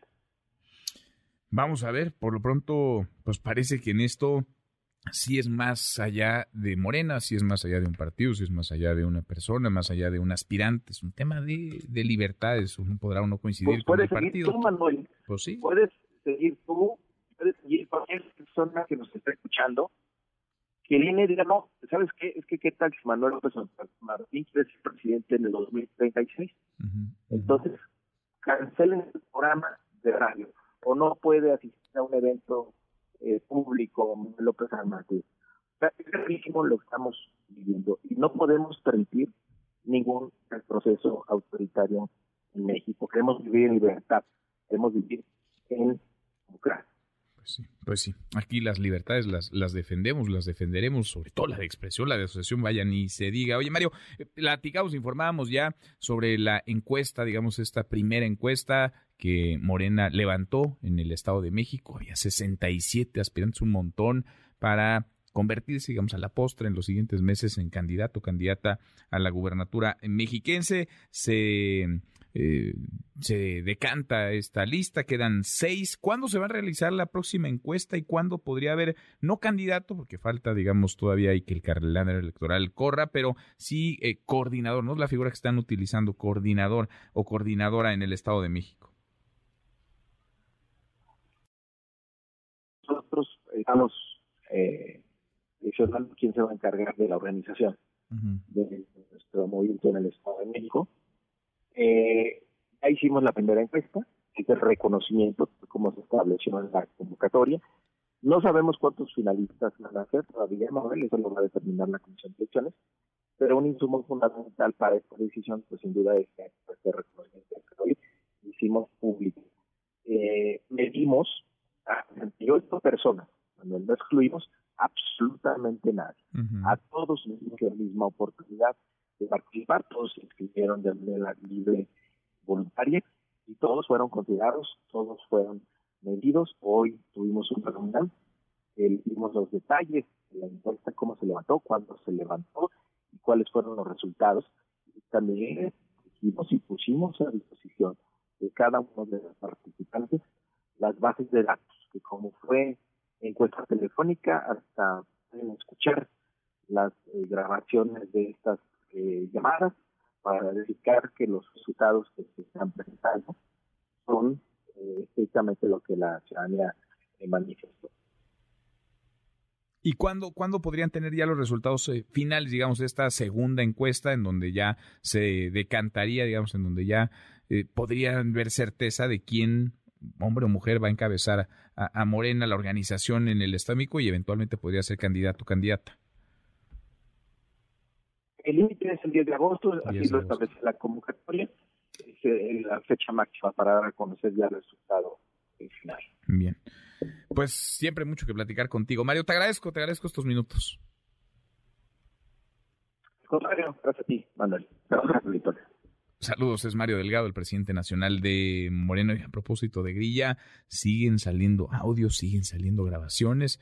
Pese a las órdenes judiciales, la gobernadora de Campeche, Laida Sansores, publicó ayer por la noche un nuevo audio de su personaje favorito de Alito, de Alejandro Moreno Cárdenas, el presidente nacional del PRI. Había horas antes una suspensión provisional, la había obtenido el presidente del Tricolor para frenar la difusión del material. Aún así, Laida Sansores difundió un audio, lo subió a sus redes, ya lo bajó por cierto, pero esto, esto decía el audio. Oye, yo llevo 25 años, bueno, tú sabes que aquí se habla de delito. Y esto, eso escribes. Quieres escribir, lo escribes en tu espalda, el periódico lo escribes. Verga. Qué bueno que yo no tengo un periódico, cabrón. Su mamá en la primera plana es una puta. A mí me vale verga eso, ¿eh? Aquí vale verga lo que diga. Chingue su madre. Te lo juro. Ya te lo dije. Yo porque no he querido ser un hijo de la chingada. Te pone un madrazo. ¿Qué, qué, quién de Telesur le madre? Te pone un putazo rosado a Mijangos. ¿Cómo no vas y le tomas otro? Pues en este tono más o menos este y otros, no es el primero, no sé si será el último por la orden que hay ya, por el, la suspensión provisional que obtiene el presidente nacional del PRI.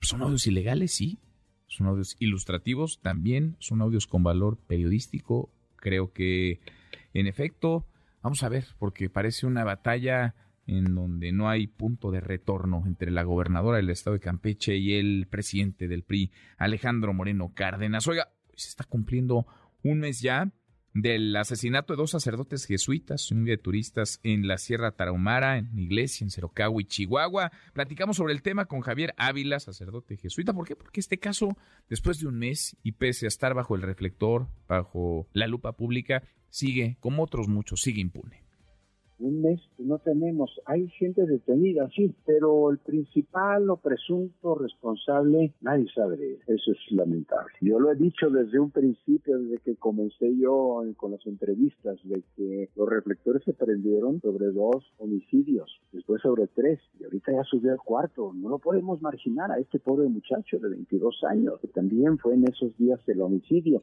Y se prendieron porque eran dos miembros de la Compañía de Jesús. Pero ¿cuántos hay muertos. No podemos dejar enfocado nada más el reflector en dos jesuitas. Lamentable, sí, mis hermanos, sí, pero hay que abrir el reflector y señalar, iluminar los cientos de muertos.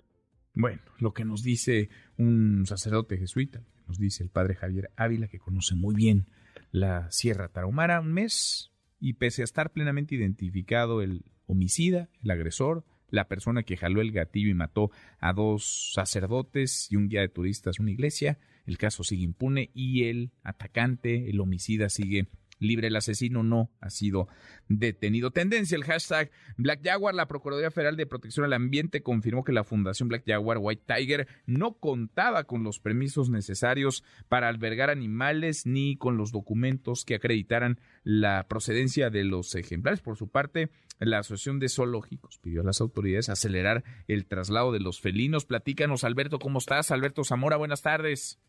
¿Qué tal, Manuel? Muy buenas tardes. Así es, pues la Asociación de Zoológicos, Criaderos y Acuarios de México está pidiendo a las autoridades de la Secretaría de Medio Ambiente agilizar todos los trámites para reanudar este traslado de felinos rescatados en este predio de la Fundación Black Jaguar a instituciones zoológicas que ya fueron revisadas previamente por la Profepa. El presidente de esta asociación, Ernesto Zazueta, reveló que la Profepa clausuró ya este predio ubicado en San Miguel Ajusco, en Tlalpan, donde pues todavía se encuentran decenas de ejemplares. Explicó también que las autoridades constataron que el lugar no contaba con la autorización para operar como predio o instalación que maneja vida silvestre en forma combinada, además de que pues no se hallaron los documentos para acreditar la legal eh, procedencia de todos los ejemplares que se encontraron en ese lugar. Escuchamos.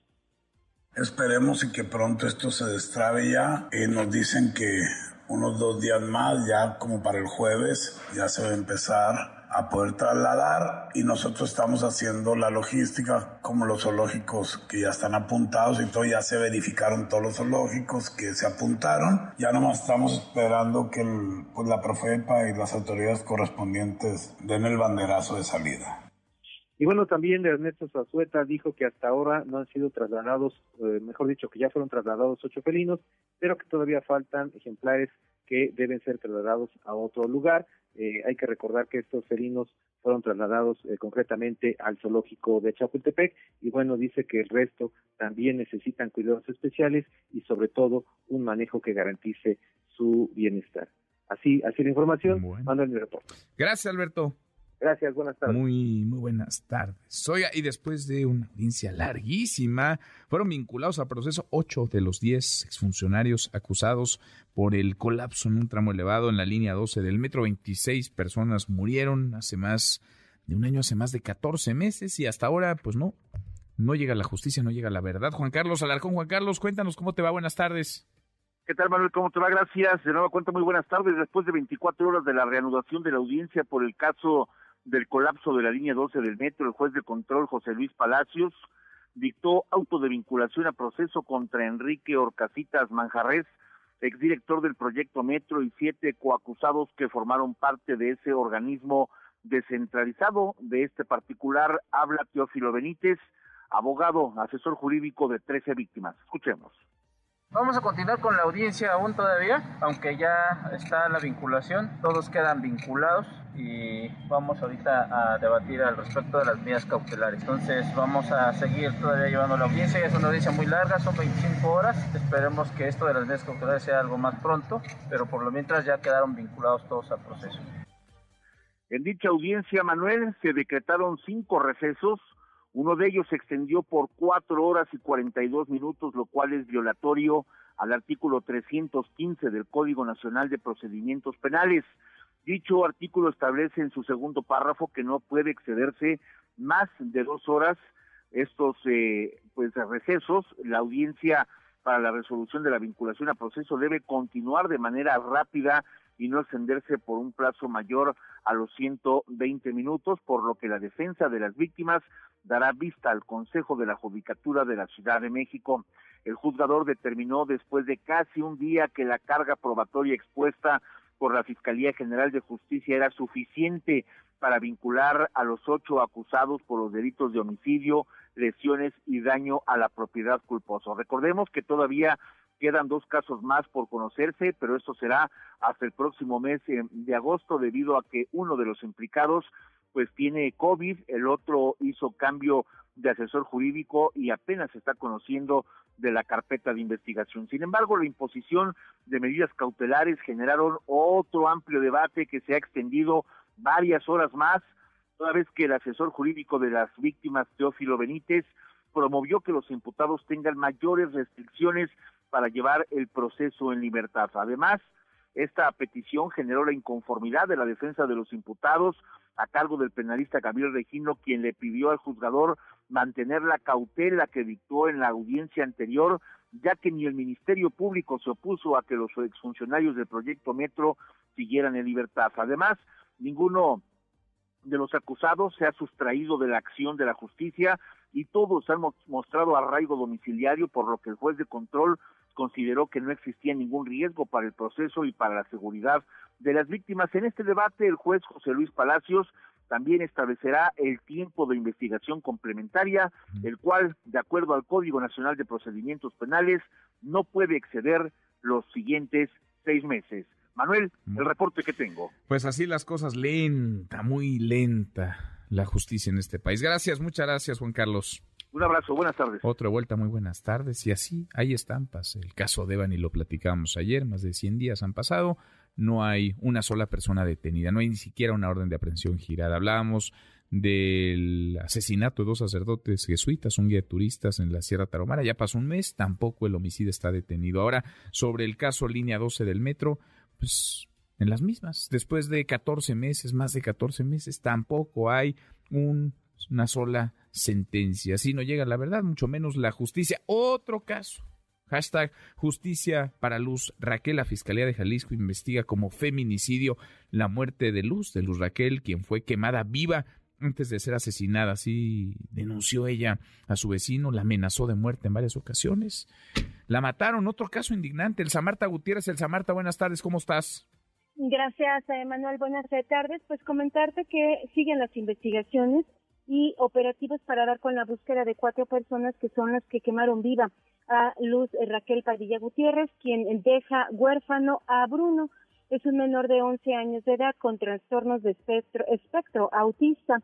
El niño era motivo de conflicto entre vecinos y entre Luz y sus vecinos. De hecho, el trastorno de su hijo eh, pues convirtió a Luz en una activista de Familias y Retos Extraordinarios AC, así como de Yo Cuido eh, México en Jalisco. Ella, como bien lo comentas, ya había acudido ante el Ministerio Público a denunciar las amenazas de muerte que recibía de un vecino al que le molestaban los ruidos que hacía el menor en momentos de crisis. Las autoridades ignoraron a la víctima y el pasado sábado en un parque de la colonia Arcos de Zapopan le prendieron fuego. Vamos a escuchar a una de las vecinas de este parque eh, que narra qué fue lo que vivió ese o qué vio ella ese sábado por la noche.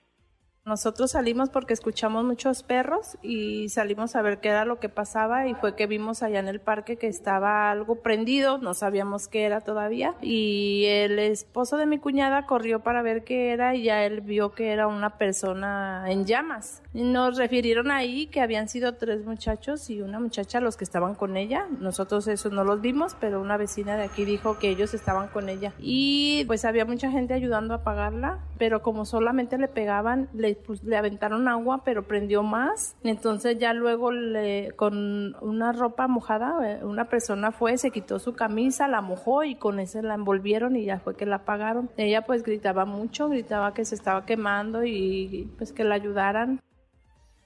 Ahí está lo que dice la vecina de este parque. Otra, otra de las vecinas Manuel Pero, de la torre de departamentos donde ella vivía, confirmó que el problema principal entre vecinos era Bruno, el hijo de Luz Raquel. Esto fue lo que comentó porque el niño con autismo, el niño gritaba mucho, hacía muchos ruidos en la madrugada y como aquí todo se oye así de, pues, de departamento a departamento, pues luego de repente el niño no dejaba dormir a las personas. ¿Eso era lo que le molestaba, digamos, a los vecinos? Eh, sí.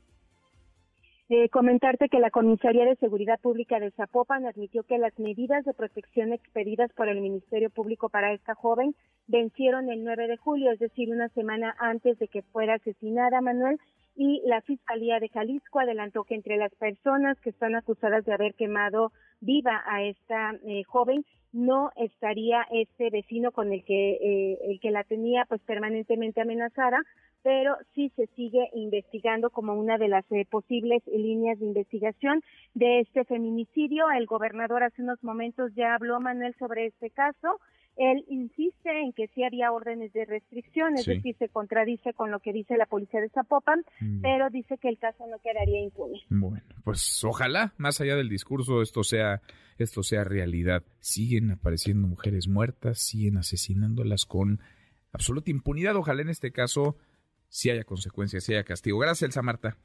Buenas tardes. Muy, muy buenas tardes. Deportes con Nicolás Romay en MBS Noticias. Querido Nico, qué gusto, qué gusto saludarte, ¿cómo estás? Muy bien, Manuel, encantado de saludarte como siempre. Buenas tardes para ti, para toda la gente. Hay muchas noticias, ¿eh? hay mucha información deportiva. La buena noticia, Marcelo Flores, futbolista mexicano que militaba en el Arsenal, llega a préstamo al Real Oviedo.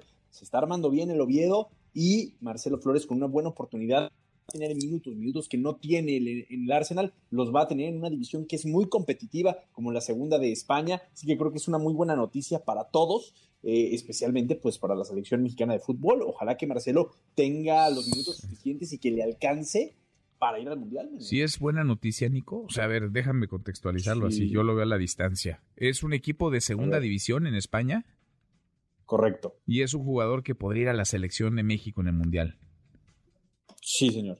Es decir, el, nivel de los futbolistas que, mejor se desarrollan mexicanos está para ir a la segunda división en España. Bueno, tienes que tomar en cuenta muchos factores. Uno que lleva tiempo desarrollándose en el Arsenal y que no ha podido dar el salto al primer equipo, que tiene menos de 20 años, o sea, es un futbolista muy joven y que, y que está buscando un camino en la máxima categoría, ¿no? Entonces, yo creo que por eso sería importante, es parte del desarrollo y del crecimiento, ¿no? Eh, entiendo que nos gustaría tener a 8, 10 futbolistas jugando en la primera división de España, de Inglaterra, de todos, pero para nuestra realidad, el dar este tipo de saltos, aunque parezcan que son pequeños, creo que sí van a terminar ayudando en el futuro. Bueno, si para ti es buena noticia, Nico, lo es para mí también entonces. Gracias, Manuel. Gracias, qué bueno. Pensemos positivo, el vaso medio lleno. Fíjate, el camino de, Carlos Vela fue muy similar. ¿Te acuerdas que Carlos Vela estuvo en el Arsenal, no tuvo los minutos que quiso, después se fue a la segunda división de España y a partir de ahí fue un Carlos Vela espectacular, ¿no? Ojalá que Marcelo Flores pueda continuar con ese camino y el Oviedo, que es para, propiedad de, Grupo Pachuca y de Grupo Carso, pues está intentando reforzarse lo mejor posible para poder ascender a la primera división. Bueno, pues ahí está, buena noticia entonces, vamos a ver el vaso medio lleno. Siempre, siempre hay que ver el vaso medio lleno. Oye, Manuel, hoy arranca la, Liga MX en la jornada 4, ¿eh? Chivas contra León a las 9 de la noche. Chivas contra León. Vamos a ver si el Guadalajara ya puede ganar un partido, porque hasta la jornada anterior no solamente no había ganado, sino que no había anotado. Así que hoy Chivas buscando un triunfo que sería importantísimo y enfrente a un rival complicado como León, ¿no? Difícil, difícil. Vamos a ver si levanta el Guadalajara. Nico, arranca entonces esta jornada 4 ya ya arranca la jornada 4 y también hay partido amistoso, Manuel, y el tema de, Pep Guardiola. ¿Escuchaste lo que dijo Pep Guardiola? sí, se equivocó, ¿verdad? O alguien le malinformó, dijo que es en el América donde juegan puros mexicanos. Le preguntan, hoy juega el partido amistoso América contra Manchester City. Y a Pep Guardiola en conferencia de prensa le piden su opinión sobre el América. Dicen, oye, el América es un equipo muy importante y le preguntan su opinión. Y Pep Guardiola dice, sí, el América es un equipo muy especial, eh, juega con puros mexicanos. Bueno, o sea, el América que se caracteriza, Manuel, por traer muchos extranjeros. ¿no? Pues y, digo, da, evidentemente creo que Pep Guardiola eh, sí sale raspado con esta declaración, pero también nos abre un poco los ojos para entender que eh, fuera de México, pues la Liga MX, pues incluso los equipos más importantes como América y como Chivas, pues no tienen la visibilidad que nosotros creemos que tienen. ¿no? los tienen, no los tienen mucho en el radar. En fin, Nico, en un ratito más los escuchamos. Los esperamos, Manuel, 3 de la tarde, Marco Claro por MBS Radio para platicar de todo esto y más. Abrazo grande, Nico. Nicolás Romay con los deportes pausantes, una vuelta por el mundo de la mano de mi tocayo Manuel Marín y volvemos, hay más. Internacional.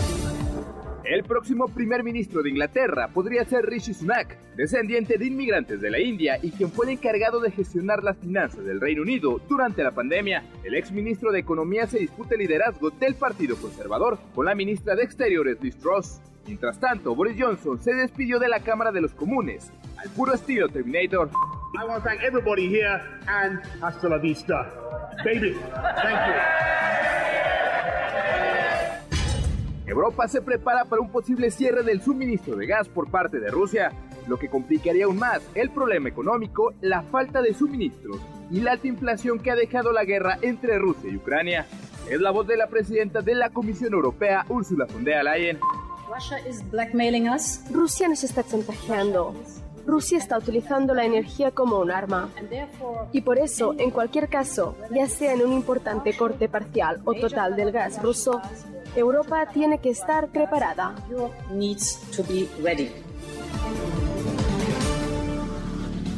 Continúa con la información con Manuel López San Martín en MBS Noticias. MBS Noticias con Manuel López San Martín. Continuamos.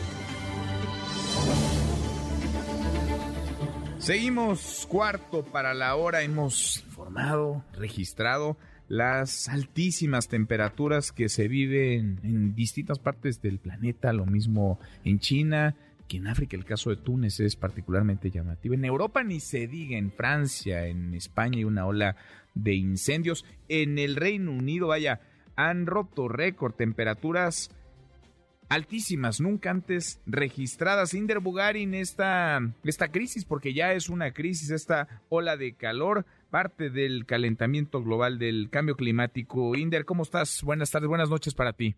Buenas tardes, Manuel. Saludos, México. Europa ha venido registrando temperaturas apocalípticas. Ayer algunas entidades vieron superar por primera vez desde que tienen registro la barrera de los 40 grados, como fue el caso de la capital británica de Londres. El servicio de bomberos de la capital británica tuvo su día más cargado desde la Segunda Guerra Mundial. Simplemente la capital británica se vio superada por la magnitud de los desastres provocados por el calor. Así lo dijo el alcalde de Londres, Sadiq Khan. Escuchemos. Estamos enormemente preocupados de que la respuesta de la Brigada de Bomberos de Londres no está siendo la adecuada. Simplemente no es posible para la Brigada de Bomberos responder a todos estos incendios de continuar a este ritmo. Los termómetros en Londres hoy descendieron a los 26 grados, pero ayer la situación fue verdaderamente crítica. Por ejemplo, por lo regular los servicios de bomberos reciben unas 350 llamadas al día. Ayer fueron más de 2.600 llamadas, en su mayoría por incendios provocados por el fuerte calor. Manuel, en los últimos días la ola de calor fijó temperaturas por encima de los 30 grados, no solo en algunas partes de Gran Bretaña, también en regiones de Francia, Bélgica, Holanda, Alemania y Europa Central, en tanto que España y Portugal en el calor ha sido detonante de una avalancha de incendios. Tan solo Portugal ha reportado más de mil fallecimientos asociados al calor extremo.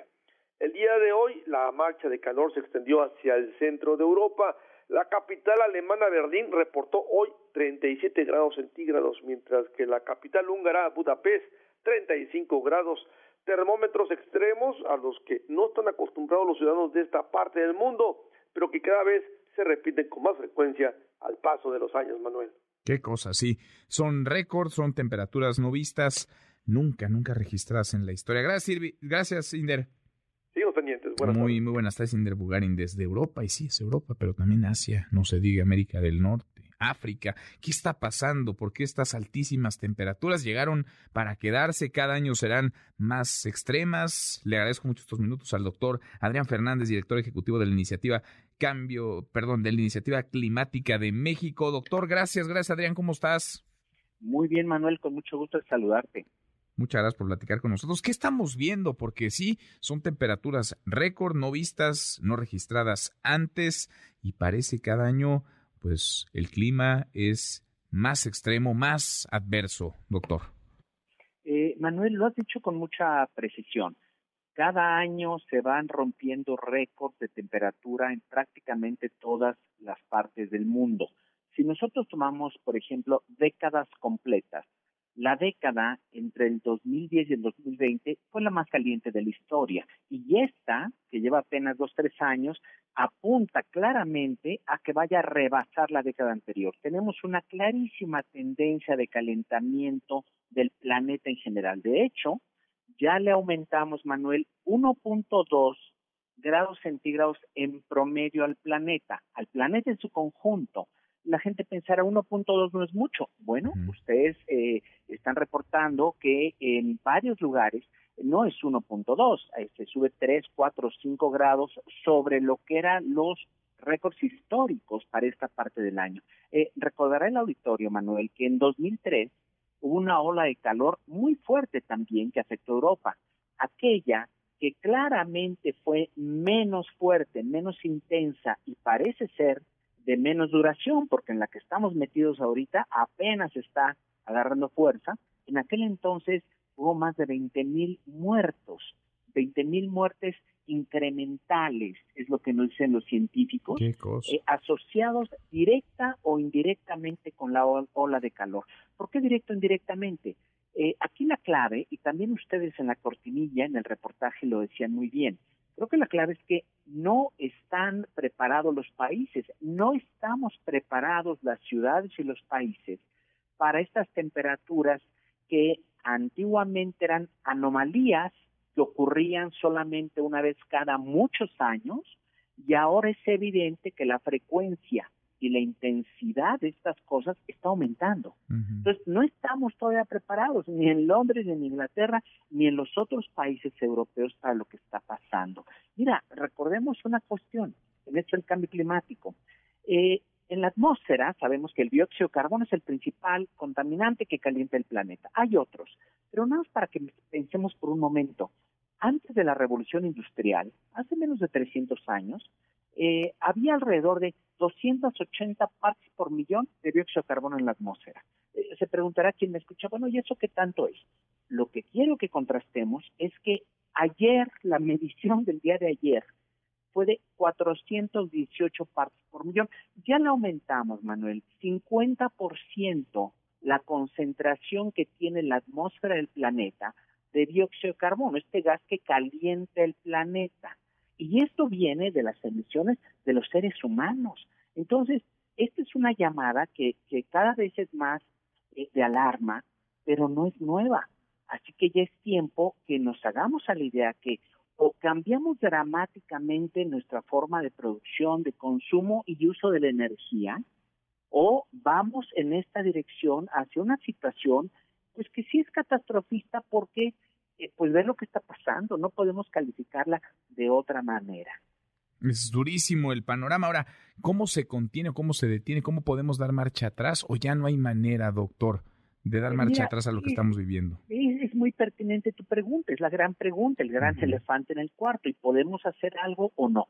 Mira, hace poco tiempo, en el 2018 apenas, se le encargó a un panel de miles de científicos del mundo, que son los que revisan la, evidencia, la ciencia, el cambio climático periódicamente. Pero se les encargó en 2018 un reporte especial, que nos contestaran la pregunta prácticamente la que acabas de hacer.